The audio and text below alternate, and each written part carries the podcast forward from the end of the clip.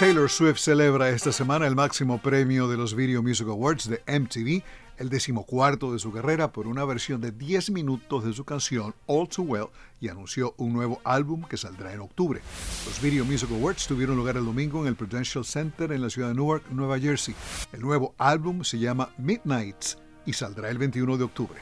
El puertorriqueño Bad Bunny fue nombrado Artista del Año. Otros ganadores son Harry Styles, quien recibió el trofeo de Álbum del Año por Harry's House, y aceptó a través de un video desde el Madison Square Garden, del otro lado del río Hudson, donde estaba a punto de actuar. Little Nas X y Jack Harlow ganaron por mejor colaboración en Industry Baby.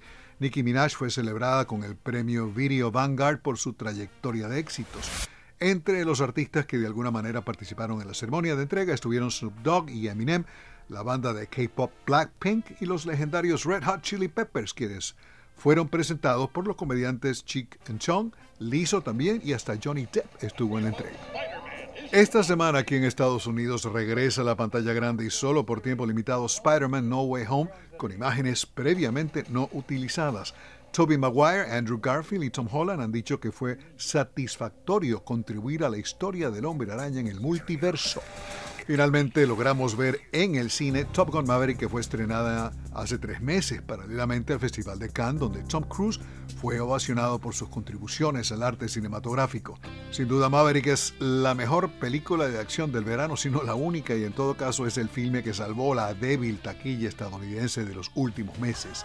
Aparte de ser la continuación de Top Gun, Maverick usa canciones del filme anterior como Danger Zone y Great Balls of Fire e imágenes de Val Kilmer, Meg Ryan y Anthony Edwards Goose de la película de 1986 y agrega una colaboración de Lady Gaga llamada Hold My Hand que se escucha en los créditos al final de la película.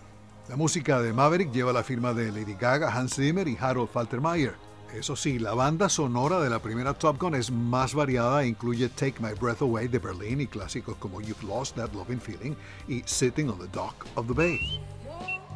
El próximo blockbuster hecho en Hollywood será Black Panther Wakanda Forever, cuyo estreno está previsto para el 11 de noviembre, Día de los Veteranos. 2020, la británica Dua Lipa estrena Hallucinate de su segundo álbum de estudio Future Nostalgia. El video de Hallucinate está inspirado en la música disco de finales de la década de los años 70 y ganó en los premios Webby 2021.